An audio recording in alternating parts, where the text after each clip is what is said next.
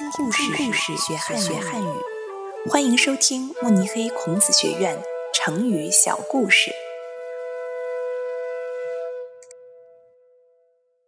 开天辟地出自《三五历记》，改编者郝文超。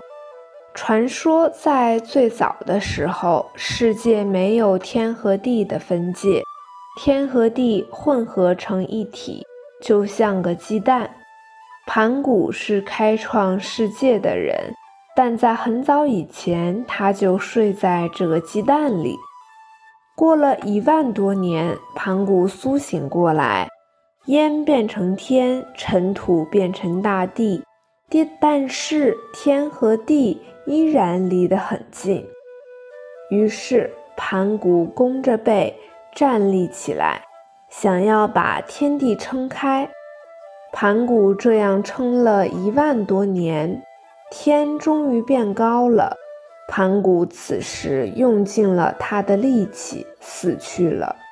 他呼出的气变成了风和云朵。他的声音变成了雷声，他的眼睛变成了太阳和月亮，从此世界产生了。现在人们用开天辟地来形容一个人做的事情是非常创新的，开辟了新的世界和领域。